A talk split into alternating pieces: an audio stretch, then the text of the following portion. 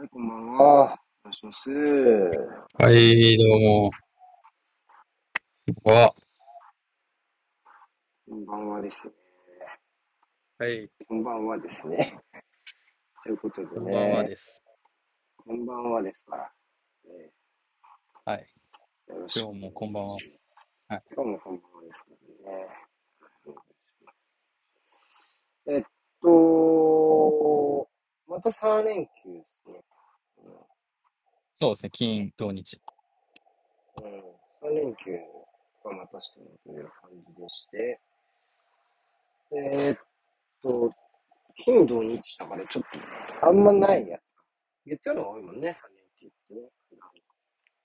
そうですね、まあ、月曜が一番多いですかね。うん。まあそうですよね。えー、まあそういう中ですけど。まあ今回もちょ、ちょっと、ちょっと、まあ天気悪かった感じの。うん。えーっと、まあそうね、土曜、まあ、金曜から悪かったか、そうね微妙に。えー感じでしたが、えーっと、まあ、今回僕、まあ、どこも行かなかった。どこも行かなかったで、まあ、近場ではね、いろいろしましたけど、まあ、そんなに、うんどこも行かなかったから、まあ、家でのんびりしてましたけど、うんうん。代表ウィークだったんですかね、今週ね。うんうん。で、結構時間があったので、ちょっと、スプラトゥーンというのに手を出しまして、はいはいはい。新発売の。新発売の、今話題の、なんかはい、よく出巷てるスイッチのゲーム、買いたくなっちゃう病かもしれない。俺、あつ森の時も思ったけど。まあまあ、は、流行りというか、まあ、なん、なんていうんですか、メジャーな、になってるやつですよね。あそうスプラトゥーンスプラトゥーン、相当でしょう、あれ。かなり、初動でかなり売れたらしいですけども。うん。いやー、でも、ん楽しい7、むずい3って感じ。やった、やった感じ。はいはいはい。いやー、あ僕、初めて手を出したという感じですか？その初めて手を出したし、でも俺、なんなら、この、なんていうの、まあ、いいわゆる、まあ完全ではないにせよ、シューティングゲームじゃないですか。はいいわゆるまあシューティングよくありますよね。うん。スプラトゥーンに限らず最近結構そうそうそう。いや、きついな、シューティング。むずいわ。シューティングやったことはない。まあそうですね。な、結構やっぱ慣れが大きいゲームなんじゃないかな。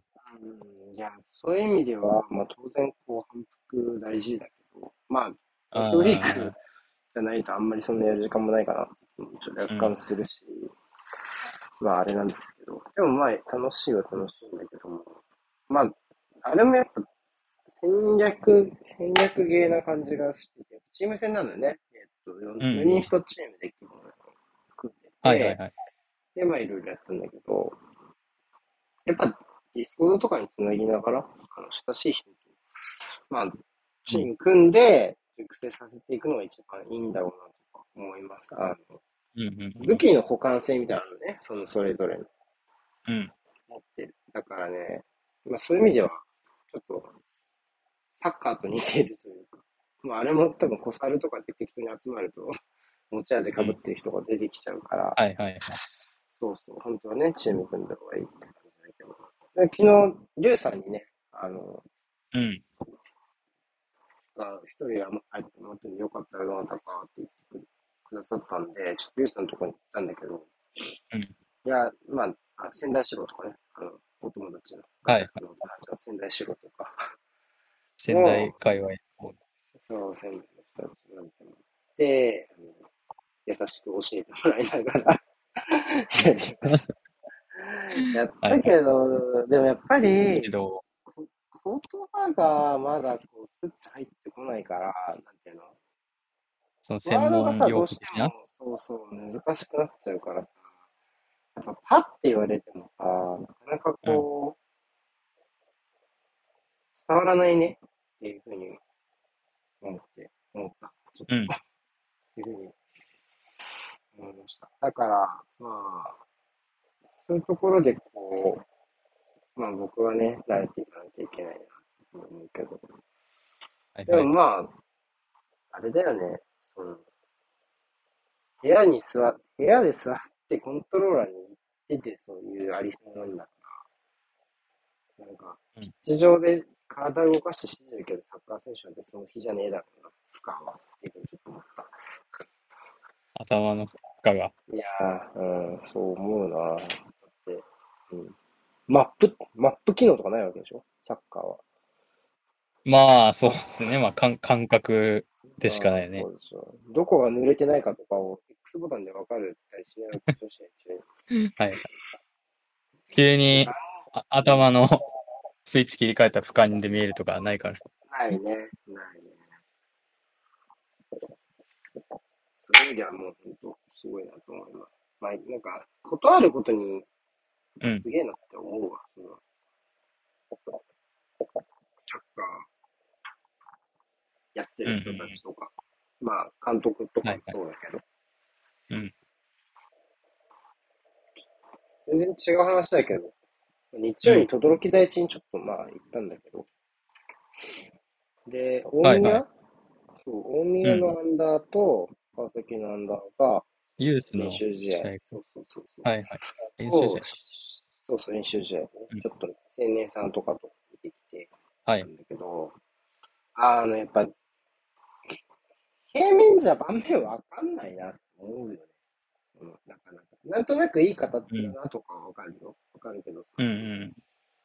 例えば、レビューで書いてるような、ここがこうしたからこうみたいな難しいことっていうのはさ、なかなかわかりづらいなって思ったし、うんうん。監督平面でいつも見てるんだもんね。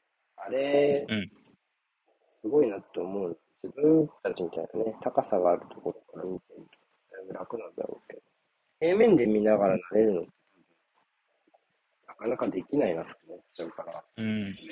うん。その、あの角度で、いろいろ分かっちゃうのすげえなっていうのがちょっと先に来ちゃった。その川崎の選手がどうこうっていう。はいはい。うん。むずいいや、僕も平面よりはちょっと高いんですけど、あの、西が丘で、あ西まあ側、何回か、はいうん、大学サッカー見に行ったりして、まああそこもそんなに高くないんで、上の方でから見ても。だから逆サイドとかでやってるプレーのうんが、やっぱ分かんないですね、細かいところまで。全然。うん。それはめっちゃ思います。そうだよ。近くに。来てうんプレイしてくんないと、その選手のなんかどんな感じなのかとか分かんない。そうなんだよな結局ね、そういうスタジアムとかもね、そういう迫力があるっていう点ではいいけど、一つ台とか逆サイド何が起こってるかわかんないもんね、結うん局、的によっては。ああ。まあそんな感じですね。まあ、スプラトゥーンはね、まず本当し、し、し、視点視野の、うん視野の確保が結構難しくて、そこの操作方法をまず慣れないとダメだから、ちょっとまあ、しばらくやっぱ認知負荷を下げるために、ひたすらプレイして操作になれるしかないなって思って。いる。うんうん。なんか、何でしたっけ？ジャイ、ジャイロみたいなのがあるんでしたっけ？ジャイロ、そう、ジャイロっていうのはそうね、コントローラーを、の角度を傾けると、あのね、あの、画面がそれに連動して上下するってやつなんですけど、連動はいはい。まあ、これが原因でスプラトゥーンは結構酔いやすいみたいなことを言ったりもするし、そうだね。うんそうそう視点入れ替える系は酔いやすいっていう。酔いやすいね。結構酔いやすい。まあまあね、そんな感じになってましたよ。うん。はい。うーんと、まあ、ざっくり、用意した話はこんなもんで、あとは何話そうかなって感じなんだけど、なんかあります？はいはいはい。なんか最近、俺ばっかり話してる気がするから、ちょっと早めにガタさんの話。ちょっと週末というか、昨日、うんサイスタに来まして、ああ、ルーバンカップ準決勝第2戦。多分あの、あの、結構みんなで行ったあの19年の、なんだっけ。名前がどうせでしょ。スーパーカップ、ああ、はいはいはいはい。神戸とマリナスのやつ。うんうん。うんデロックスか、当時の。ゼロックスですね、当時は。あれ以来ですね、多分。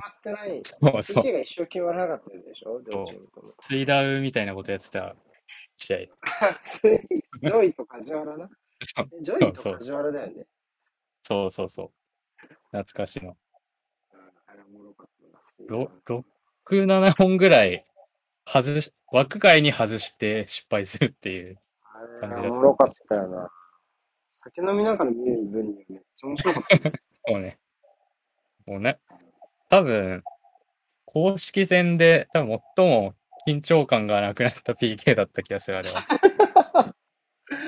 いや、見たことないもんね、あんね。うん。もう、もういいよってなってたもん。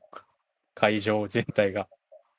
そろそろいいよみたな終わらせろよ、もう、みたいな感じだった。うんはい。でそ、んな感じはするね。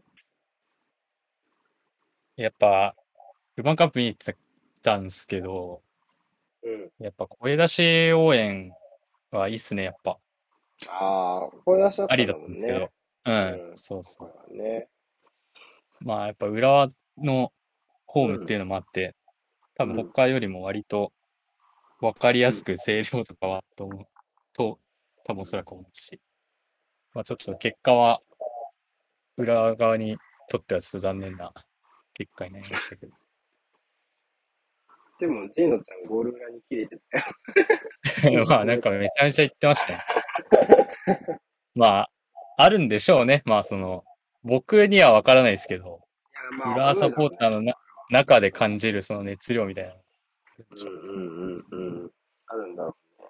結構内容的には一方的だったみたいな話を聞いてましたけど。そうですね。まあ後半こそ多少は盛り返して、シュートシーンとかも惜しい場面とかはあったけど、まあトータル、うんまあ一方的と言ってもいい内容だったんじゃないかなっていう。まあ、前半シュート打てなかったのかとかだった。どうだったかな？まあ、ええゴール前までうん。を見てたマサトはそんなこと言った気がする。うん。一回なんか関根がゴール前でシュート打てそうになったけど、ワンテンポ遅れてブロック入られてみたいな、カットされてみたいなあったけど、あんま覚えてないシュートシーン、前半は。なるほどね。うん、まあ、そういう感じか。で、まあ、セレッソが早い段階で2点？取っちゃっそうですね、25分くらいまでにリリースだったかな、確か。いやーそうなるともう浦和は3点必要になっちゃうし、浦和ベンチメンバーがちょっとね、昨日は割とうん後ろの選手が多かったからね。ユンカそうですね。と江坂以外は、中盤より後ろうんの感じだったから、ちょっと火力的に3点っていうオーダーが厳しかったかもしれない。そうですね。まあ、なんかあたりが後半頭から入ってきて、なんかサイドハーフでうん出してやる気がした、確か。え、マータリって誰に変わって入ったの？んマータリは誰に変わって入った？の松崎やったかなああ、おう関根ぐらいが後ろなんだ。ほんで。そうなんですね。関根がいる、いたけど、うん。確か関根右サイドバックのままで、うん。あれかな？どっちだったかな？真渡りと秋元が多分左で立ってる関係だった。ちょっとどっちが前、どっちが後ろだったかちょっと分かんなかったかも。うーん。あんまちゃんと見てなかった関根はとにかくまんまなんだそう、ね。て関根はとにかく右サイドバックにいた。途中で勝ったかもしれないけど、頭は、左は、そうか、大久保。そうですね、頭が大久保で入って、で、その後半の交代から確か右ああ、に移ったかな。そうね、モーベルクいないのはちょっときついやろね。そこねまあ、そこの、一応まあ、代わりで松崎だったんでしょうけど、うん、うまくいかなかった。なかなか、しなんか謝罪だけ見た。なんか、なんだっけ。あよかったあ、よかったというのは、なんだっけ、良かったというのは、僕個人のボールタッチのものであり、チームは良くなかったです。ごめんなさい、みたいな。ああ、そうなんそれは見てなかった。なんか悲しい謝罪、悲しい謝罪してるなって思っまあ、たちょくちょくありますよね、その、ツイッターというツールた。が。あの、まあ、昨日は、よほど厳しい声がね、浴びせられたでしょうか。だね。あ、でも、結構あのーその北、北スタンドっていう、はいはいその、まあ、いわゆる浦和のゴールうん。裏の方は割とブーイングな感じでしたけど、うん。なんか思いのほか拍手も多いなっていう印象でしたね。それがまたちょっとみたいな話じゃなかったっけ？ああ、そうなの？そこまではちょっとわかんない。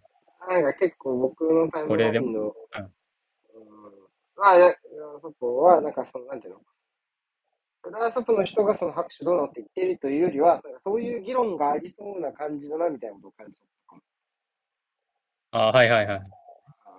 そうないう雰囲気になったことに対してっていう。そうそうそう、拍手ちょっとどうなの。うーん、まあ、スタンド、むずいよな。正直、この、なんかこう、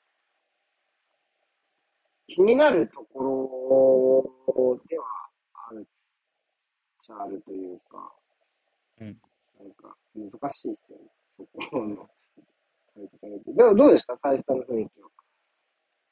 そのそれはどう、試合後？あ、もう率直にガチャさんが感じた感想印象でいいですその要は、結構ブーイングだけど拍手意外と多いなって結構レアじゃん、ケースとして。だからどう映ったのかな。いや、なんかもっと、うん。まあ、繰り返しみたいになっちゃうかもしれないですけど、もっと殺伐とした感じかなと思いうん、ましたけど、まあ、意外だったね。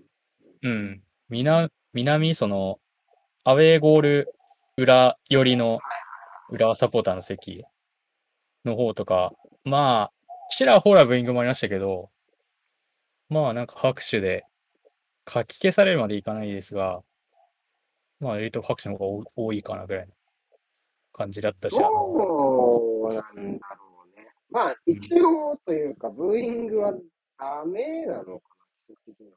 どう、どうなのダメっていうのは？規則的にそのコロナ、コロナ的な、ああ、まあそれは、それはまあダメかもしれない。まず、まず。っ場所次第では。うんちょっとああるのかね。その、まあ確かにね、できないっていう、音出しリアクションがね、ついてきて。っうん、ていうのははあったかもしれない。あるはあるのかなっていう気はするけどね。今パッと聞いた感じで言うと。まあまあ、うんう。ん、ゴールラとかはまあね、まあブーイングするやろなっていう気もするし。まあでも何もしないっていうリアクションもまああるじゃないですか。声出せる。中でも。っていう意味ではまあ、拍手はまあ、そういうちゃんと、これしかできないからってよりはまあ、多少そういう意図があったんじゃないかなっていう。なんかあれだね、いいね、いいね、みたいな。ちょっとその、悲しい投稿にもつくな。いいね。ああ、まあまあ、そうね、それでしかできないからみたいな。それでしかできない。いいね、みたいな感じ。かもしれないあ、でも確かにね、黙った、黙って、黙って、黙ってっていうリアクションもあるのかな。川崎も割と拍手ししちゃえっていう言い方は良くないけどさ、拍手が割とこう、どっちかっていうと、そのブーイングを飲み込んで拍手ぐらいな感じうん。のクラブだから、そもそも。だからその、はいはい。まあそうね。拍手でね、そうそうっていうこと自体は不自然ではないけど、その、あとはまあ、うん、言うほど、うん負けが込んでないから、正直。っていうところうん。もあり、あんまそういう無言でみたいなのは、あんまないね、リアクションとして。このクラブあんのかなその拍手をあえてしないというかもう、どんどんどん、うん太鼓の音だけ鳴り響くおお。なんか僕、個人の話で言うと、うんなんか、あんま、その、なんだろうな。勝てなかった試合は僕は拍手しないっていう個人ルールが、はいはいはい。ありますまあまあ、わかりやすいですね。うんうん。うん。でも別にブーイングもしないっていう。うんなるほどね。なんか、そう、別に、そう、そのなんかマイナスというか、ちゃんとやれよ的なリアクションをすることはそんなないけど、満足できるないかじゃなかったら拍手はしませんっていううんス。タイルですね、僕は。そうね。ある。ああ、まあ。拍手。まあ、えまあまあ、負けてもしたくなる試合もあるかなって気は。まあそうね、そう。う。うん。うん。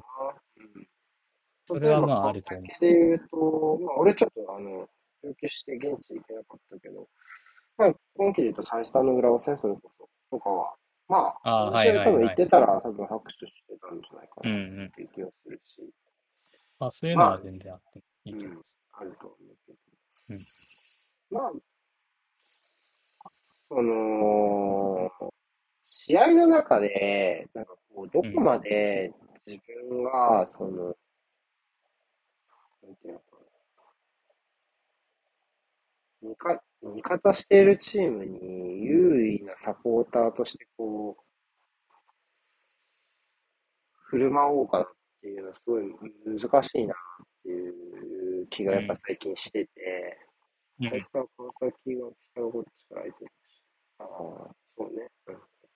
まあちょっと事情は事情だったね。あの、最初、あのね。うんうん。あの、まあそれで言うと、まあマリノス戦とか、個人的には、とかはすごい、あの、川崎とマリノスね、轟の川崎とマリノスはいはい。の試合に見に行った時は、なんかこう、やっぱり、まあ、普段はね、俺ちょ正直タブレットメモしメモしながら試合見ていること多いんでちゃんととか、うん。まあ、まあ、声出しじゃない責任を取るのもあるし、うん。まあ、拍手とかもそこそこに、まあ、タブレットでこう書いてるけど、やっぱり、ああいう試合っていうのは、なんか、途中からメモもおろそかになるなるし、っていう風になるあと、なんかこう、うん。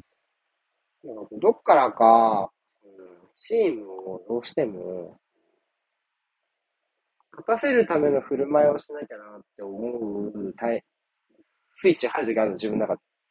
うん。だからこう、めっちゃ握手したりとかしかないけど、うんなんか、だからやっぱりちょっと、まあ、なんだろうな。その時ちょっと思ったのは、なんかこう、うん、水沼がね、途中から入ってきたんですよ、マリノスに。うん。で、だいぶ多分 E1 の直後だったから、マリノス。E1 の後だったああ、はいはいはい。なるほどね。うん。水沼良かったじゃん、E1 ね。すごい。はいはいはい。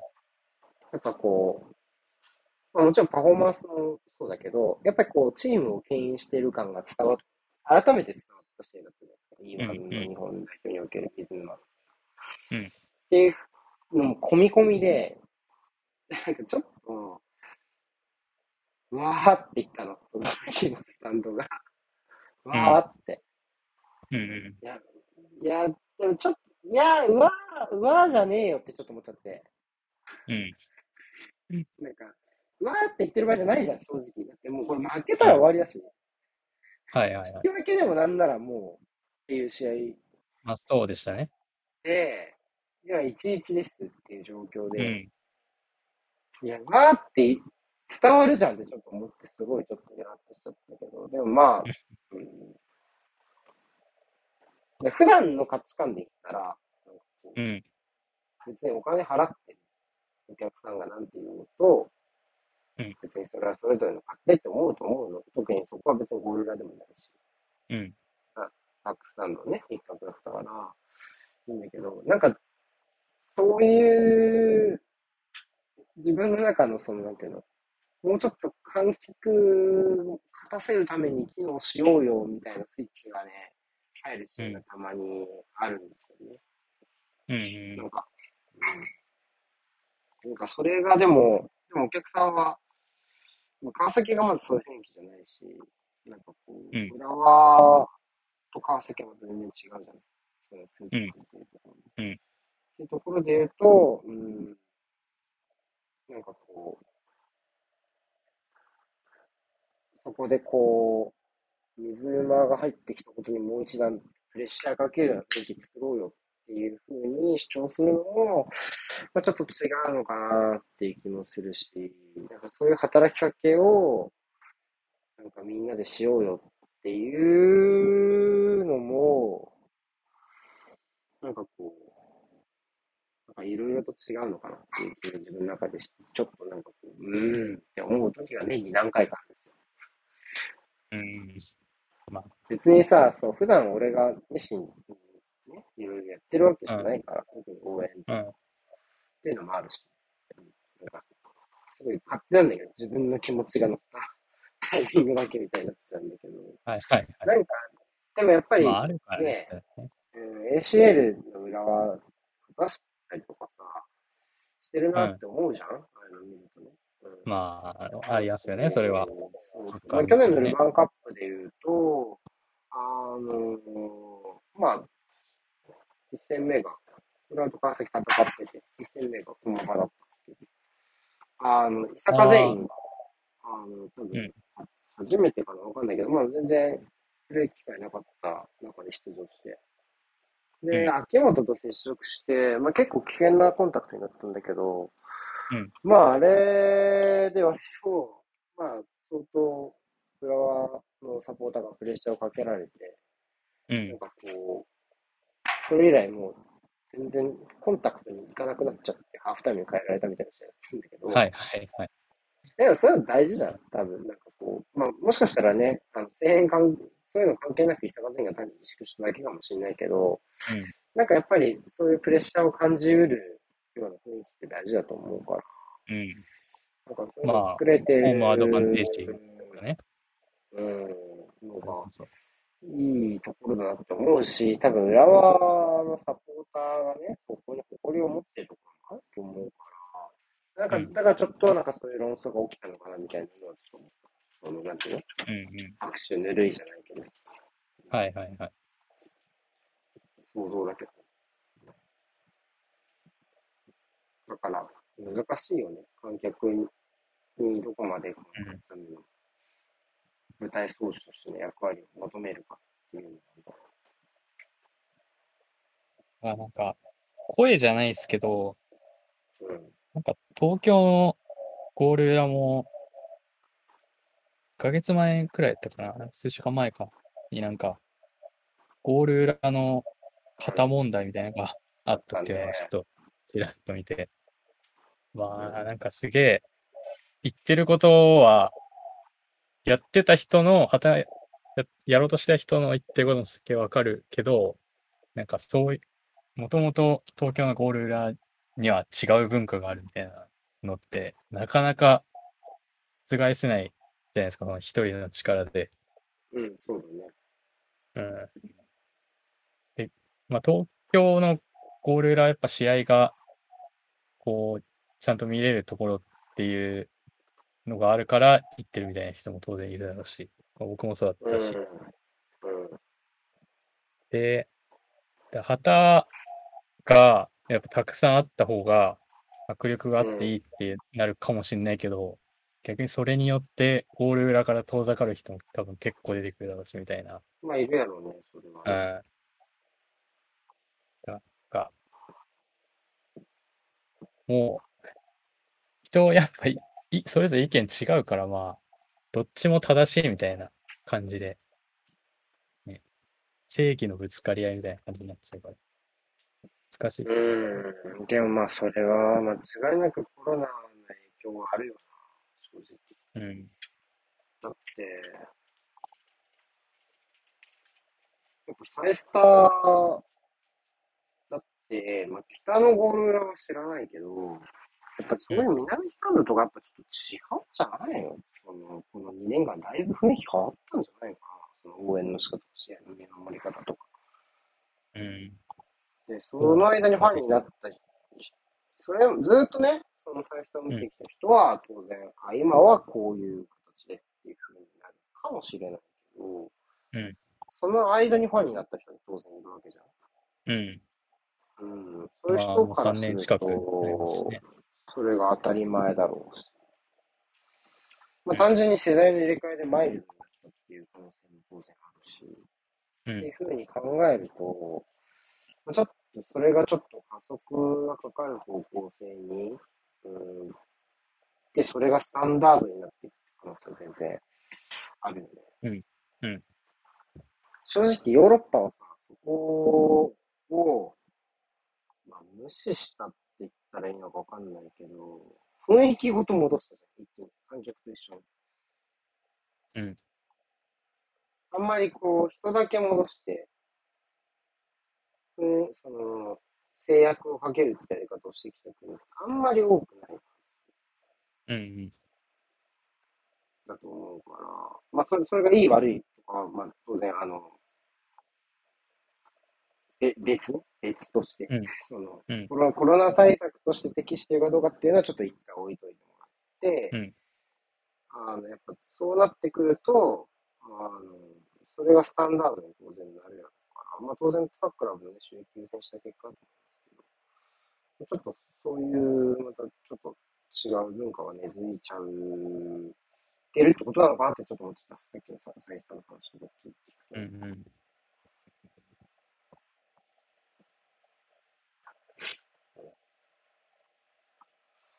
まあ、でも、うん僕もそんなに多くのスタジアム経験してないですけど、うん。やっぱその北ゴールラ主導で始まった応援に対するリアクションはちょっとうん。他のスタジアムとは一線を画す感っていう感じがしましたね。その連動感は。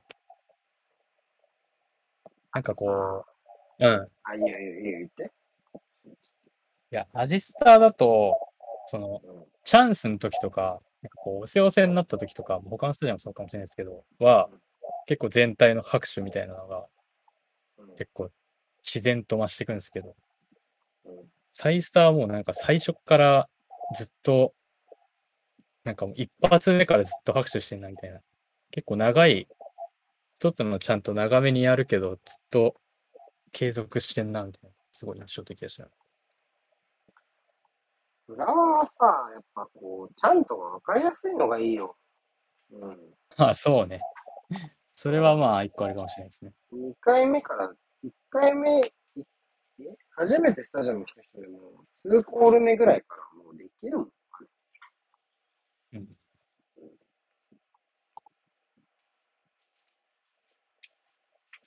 手拍子とかもうん。そうでした。すごいです。巻き込みが安いと思う。その他のクラブ。はいはいはい。結構、結構歌うクラブとかあるじゃん。川崎も結構歌多いけど、うん。あれはちょっとやっぱ、一発じゃむずいよね、正直。あと、まあ、ちゃんとの数の多さとかもあるし、歌詞、歌詞がね、多いとね、うん。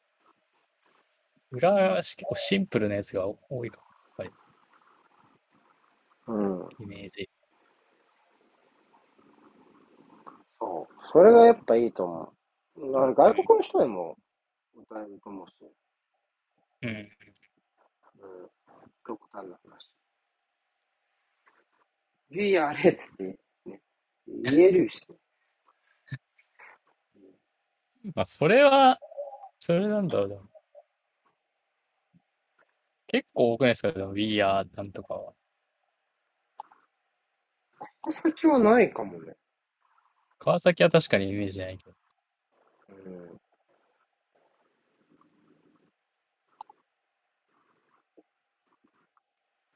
でもそこのとっつきやすさはあるやろうなと思うよ。うん毎回。浦和のあれ見ると。一元さんでも、うん。あとはまあ、まあ、何も考えなくてもって言ったらあれだけど、その、そのね、なまあ、次、次、次の歌詞なんだっけみたいなことも考えなくていいし、うんうん。いいですよ。巻き込みやすいなっていううん。感じがしますな。うん。いいですね。や、そうね。セレッソが決勝ですか、うんセレッソと広島。広島は相当久しぶりじゃないかな、決勝ね。ルヴァンは8年ぶりルヴァンが、そうですね。7、うん7年前とかだったかね。なんかガンバーにで逆転されたやつだっけ、天皇杯も、あ、ガンバー3冠取ったじゃないか。だったかな。うん。天皇杯も、ね、あんまりイメージないし、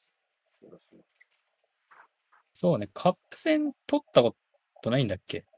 あ、ないのか。ああ、そうなのか。うんそうだったかなリーグまあ、タイトル。あんまり、その、なんていうのかな。割とリーグタイトルに縁があったチームの割には、うんあんまりカップ戦のイメージがないなって感じうん。がしますね。いやー、で、これで、え？広島、広島とセレッソって天皇会やった？天皇会やった？やってない。リーグ戦だけ？いや、点だったっけ？まあ、あれっすよね。あのー逆転負けしたの？リーグ戦は、とにかく、広島がダブル決めてますよね。川村に決められたみたいなやつじゃなかった？またう。ん。ちょっと待って。あ、そうだね。やっぱ天皇杯も含めて、今年は3つとも、そうね。広島が勝ってる。うんっていうやつ。うん、だから、で、そうね。ちょうど川崎セレッソ、広島が今季はじゃんけんの関係になるって話でしたけど。うん。うん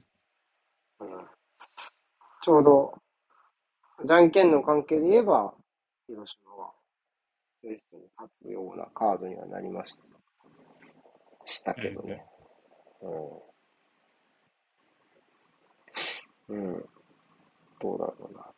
え、にしても、セレッソ、うんセカンドレグ強いな。相変わらず。セカンドレグ強いんだよ。うん。らしいですよ。うん全然、ファーストレグ引き分けたら終わり、なんかもう、相手はもう、お前はすでに死んでるみたいな状態になって。いや、本当に。だって、俺だいぶ調べたけど、2010? しかも、ファーストレグ全然勝てないんだよ、この人たち。逆にね。逆に、変な、変なチーム。川崎、今年だってね、川崎浦和両方引き分けスタートでで、出たもんね。考えると2勝して上がった時はもうほぼないみたいな感じ。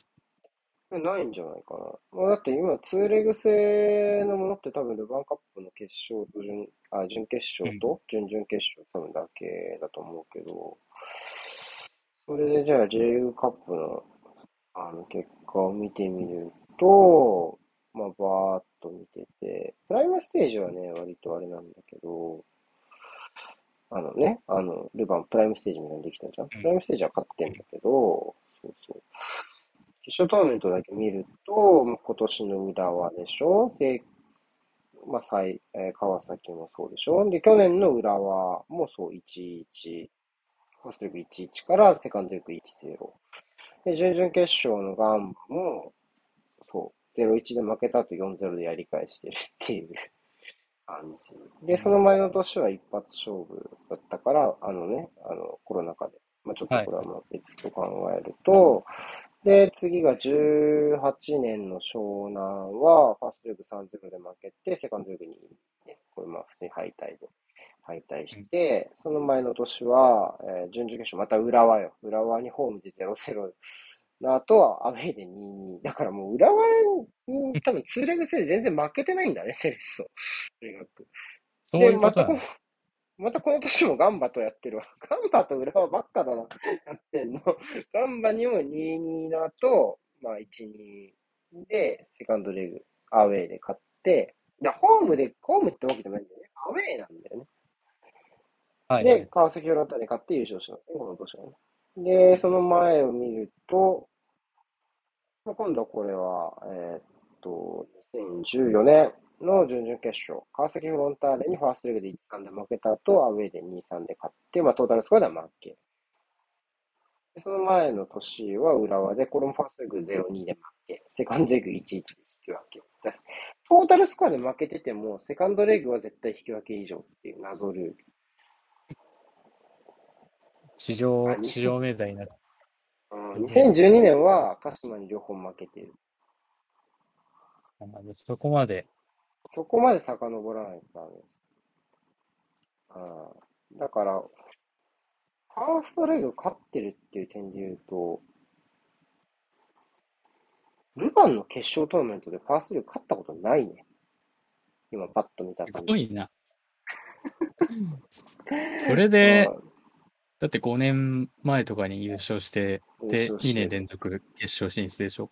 そう。2006年のジェフ千葉は、ファーストレグ、セカンドレグ両方負け、で、2005年のガンバもファーストレグ負けで、セカンドレグ引き分けで突破できてないから、ファーストレグ勝ったことないですよ。決勝トーナメント、ルヴァン、ルヴァンとかリーグカップ。すげえな、それ。意味がわからない。逆に、ファーストレグ弱すぎ問題も出てくるけど、そ弱うすぎるよな。弱すぎる。ねファーストレグ弱すぎる。セレッソに勝てないよ、俺たち弱すぎるって発想でね。はい。もう別チームなんだもん、ほぼ。いやーセカンドレグで、セカンドレグに強いっていうのは、ファーストレグに弱いのが強いね。うん、見るとね。うん。勝ったことない、まだ。で勝ったことないまま今年も決勝まで来てしまったっていうね感じですね。あら、セレッソ怖すぎるって言ってますよ、広島ファンの方が。まあ、ちょっとあれっすよね。ずっとカチカチで来てる流れで、こう、ね、決勝ってなった時、ちょっとなんか嫌な感じします。そうね。なんちょっととなく。嫌な感じするよね。うん。まあ、タイトルで言うと、広島はだって、天皇杯もまだ残ってるんで、うん。準決勝まで行ってるから、なんかちょっとそういう意味での、このうん分散の仕方もちょっと嫌な感じ と見ることもできるし、ね、そのセレッソもね、1個しかないからっていう京都だね。京都と広島。で、鹿島と甲府だよね、確か。そうですね。準決勝。準決勝。うん。だこっちはなかなかあん広まり、あんまり見ない、見ないチームが残ってるね、なかなか。そうですね。だから、広島以外が行くと、あの、4位の旨味がなくなるっていうリーグ戦の、ああ、なるほどね、天皇杯はね。うん、まあ ACL の関係だけで言えば、まあ、鹿島はでもどう？リーグ戦はまだ4位の可能性もあるし。え、あまあ、鹿島は、そうだよね。鹿島はだ、あれじゃないですか。自分で取っちゃえばっていう、そっか、さ3位の可能性もあるね。まだね。うん。うん。あなかなか、こう、今年はカップ戦面白い。まあ、かな、川崎とかマリノスとか、ちょっと負けたからなんですけど、そう。J1 が割と負けましたよ。ね負けたね。J2 と J1 が多分、集うところまではなんかかなり、あんまりワンクラスなく来ましたけど、J2 が J1 を食うみたいな試合は比較的多かったわ。そうだよね。甲府はだってまた残ってるわけだしね。うん。は今年はちょっと、昇格は、ちょっと厳しい感じそうね。5連敗中は確かに。ここし、またここしかないですよ。うん。まあ、小学争いもだいぶ見えてきた感じもするしね。そうっすね。もうあとはうん、2位、3位がどう決着するかと、プレーオフ内の順位かな。いやー、ついに、これはもう、ちょっと気が早いとはいえね、その、うん新潟は帰ってきそうですか。まあ、ちょっと硬いんじゃないですか？さすがに。さすがにだよね。ここまで来たらうん、4連勝で、だから、残り4試合で勝ち点差8だもんね。うん、ちょっとひっくり返る。まあ、2位、3位も大概だよね、うん。これね。4試合で勝ちそうね点差5だからね。なかなか厳しい。でも J1 の1、2ぐらい差があるかなって感じか。まあ J1 うんもう1試合多いけどね、残しがね、残りの試合がね。ん残しが多いけど J1 の方がプレーオフ争いですか、それよりもちょっと心配だな。心配というか、心配っていうのは仙台目線になっちゃったけど。そうね。あとは、山形が1試合未消化で、確か今4ポイント差あったかな、6位と。4ポイント差ですね。あそこが確か大宮との未消化ってやつなんで、そこで何ポイントになるかでだいぶ違うだろそうね、大宮、大宮はまだ降格の可能性もあるから、うな。そうね。あるからちょっと、まあ、これもだいぶ薄いとはいえ、ちょっとなくはないからね。うん。数字上はまあ、ありえますか。けど、そうだよな。あ、次、新潟なんですね、山形。今週末。ああ、はいはいはい。あー新潟なんね。仙台もまだ新潟残った気がするね。新潟と熊本は残ってるはず、仙台は。ああ、厳しいね、それ。うん。そう、なかなか厳しいでしょうね。長崎はちょっと厳しいかな。徳島もちょっとドローが多かったっすね。23引き分け目ねまた沼にはまりかけている感じが。うん関係ないけど、スプラトゥーンやってる時に、うんいやー、初めは良かったんですけどね、今の、ね、戦いはって言ったら、うんそうなんだよな、今日も前半は良かったんだよな、ってみんな言ってた。それはないです。仙仙台が？途中から仙台の話になってた。はいはいはい。俺はスプラトゥーンの話に行ったつもりなんだけど、ああ、なるほどね。そういうことね。途中から前半は悪くなかったんだけどな、みたいな。わかる。ちょっと、前半の捉え方の違いが。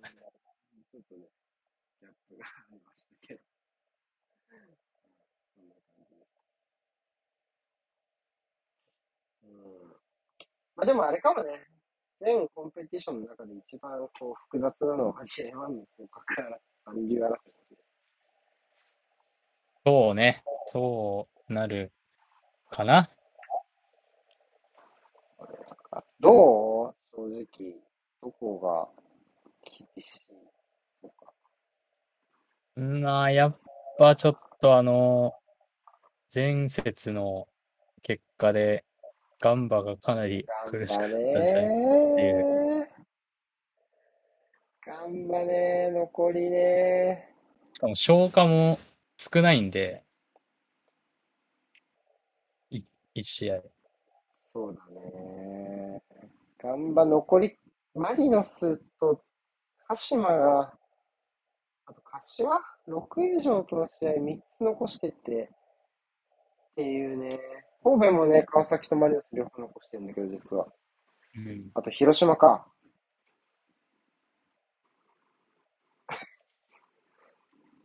そういう意味では、残りは厳しい、厳しいけど、湘南はまあ、何もリーグ戦ではかかってない試合が2つここから続くのかな。うん。まあ、セレッソはまだ3位があるのか、自力で、まだ。そうね。広島が若干足踏みした。そうだね、ちょっと足踏みしてるからね、こうにしてっていうのがある。俺の対戦、まあでもどこもある程度上位残してるのか、なんか岩田、岩田が割と試合あるな、この直接、なんか、清水とか、ガンバとか。うんまあ清水から下ですかね。札幌までは大丈夫かな。まあ、そうじゃないですかね。うーんいやー、そうね、ガンバはかなり厳しくなって、1でもいいからね、欲しかったっていうか、もう神戸に3与えたくなかったよね、本当に。まあそうでしたよね。う一応上でしたからね、立場は。あー、そうだね。あれね、がっくりだよな。あれ、俺見てたけど、たまたまリアルタイで。がっくりきちゃうよな、あの失点の仕方な。なんかもう、松田さんどうこうじゃないもんね、あんなの。個人の判断だもんな、正直。そうっすね。うん厳しいです。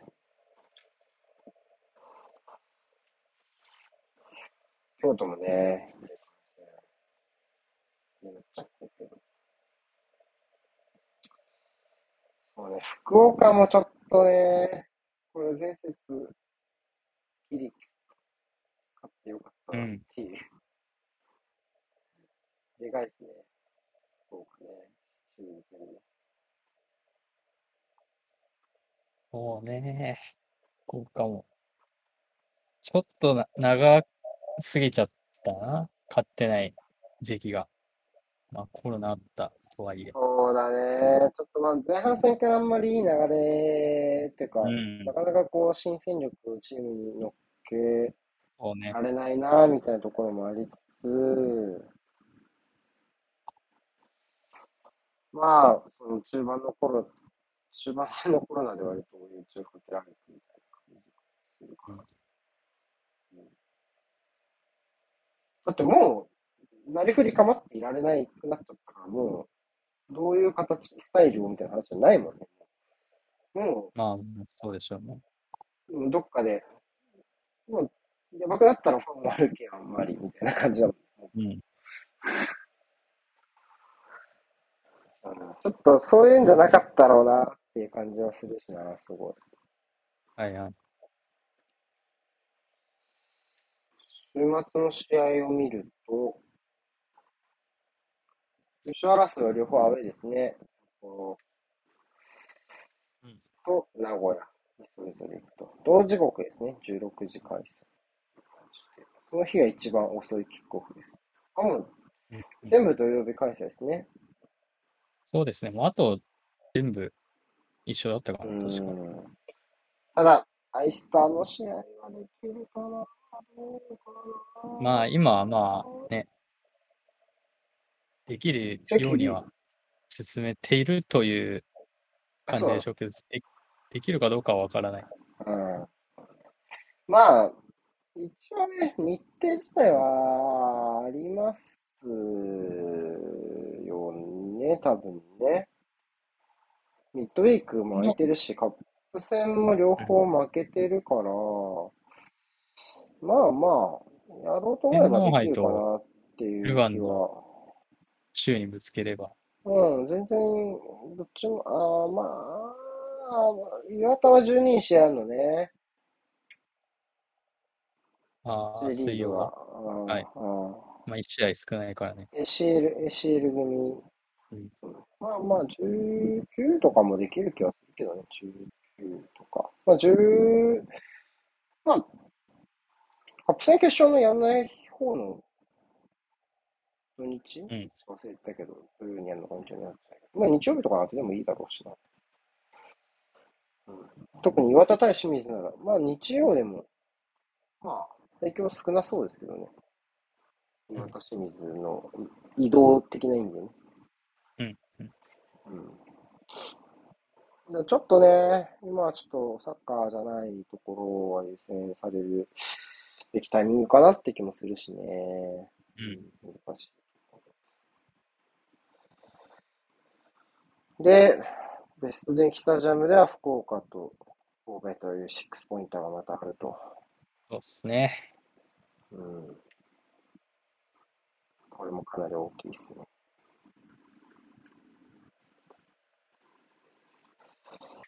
うーん。はい。なんかあります？見どころみたいな。今週見どころ。今週気になること。東京鹿島いややっですよそうっすね。あのー森重がいないので、鹿島あ、そうな戦の、累積？累積で。あららららら。まあ、ってなると、木本と？まあ、順当にいけば木村誠二ですかね。3番手で入ってるんで。演劇は怪我は、脱臼かなんかでもうずっといないんで、もう、日本にもいるかわかんない。そうなんだよね。なんか帰ったみたいな、なんかあった気がすそうセンターバックがいないからか。ちょっと怖いか、鹿島だと。る。そうね。鹿島、対鹿島を考えると、まあなんか一番いなきゃいけない人がいいない感じはする。そうね、それはそうね、はいうん、って気がするし、まあ、多分欲しいのところ考えでもちょっと欲しいですよね、森重ね。うん。うん。鹿島のプレスは外したいよな、正直。う。うんん。それは厳しいですね。鹿島は、もう代表選手もいないから、割とバッチリ準備うん。できる感じかな。アンダーもいないかな？アンダーもいない鹿島は。アンダーも多分いない気がするけ日ど。そうだよね。今回の U21 日本代表は、あ、木村は、イタリア行ってるんだね。ほんで。ああ、そうか。そうだよ。そうだよ。大変だよ、結構。なるほど。うん。だから疲労的な部分も考えるとなかなかハードじゃないですか。鹿島いないよ、全然。あ、大畑とかここに呼ばれてっからいなかったのかな。そうっすね。浦和ね。うん。もう木村誠二しかいないだろうな、きっと。うん。そうですか。はい。まあ、ちょっとね、代表分けの J リーガーとかもいるし、あとワールドカップ前なので、まあ、ちょっと、怪我はね、避けてほしいですよね。川崎目線で言うと谷口山ね、などは、まあ、全員入れ替えるんでしょう、エクアドル戦はって考えると先発の可能性高いでしょうから、どうかな。ちょっとね、そういうところで言うと、疲労が残りやすい川崎目線で言うとね、工程になっちゃったから。うんああ、なかなか難しいですね。はい。怪我なくやってほしいです。本当に。そこだけね。まあ、あんまりうん。海外。経験ないからね。あの、二人ともね。あの、うん欧州との移動は。うん。はい。そんなとこですか、今週はね。はい。最近割と真面目にサッカーの話すること増えたな。まあまあ、比較的真面目だったかなけど。そう、今日の話。ナナスさんも喜ぶ。サッカーの話した方がいいよ、みたいな。興味ないよ、誰も。二人の雑談なんでね。でも、まあ俺のね、俺の話なんで興味ないよって言ってるから。これぐらいがいいのかもしれないです。もしかするとね。はい。まあ、いい塩梅でいい塩梅でやっていいければきま。しょう。はい。じゃあ、終わりやすね。はい。あそう。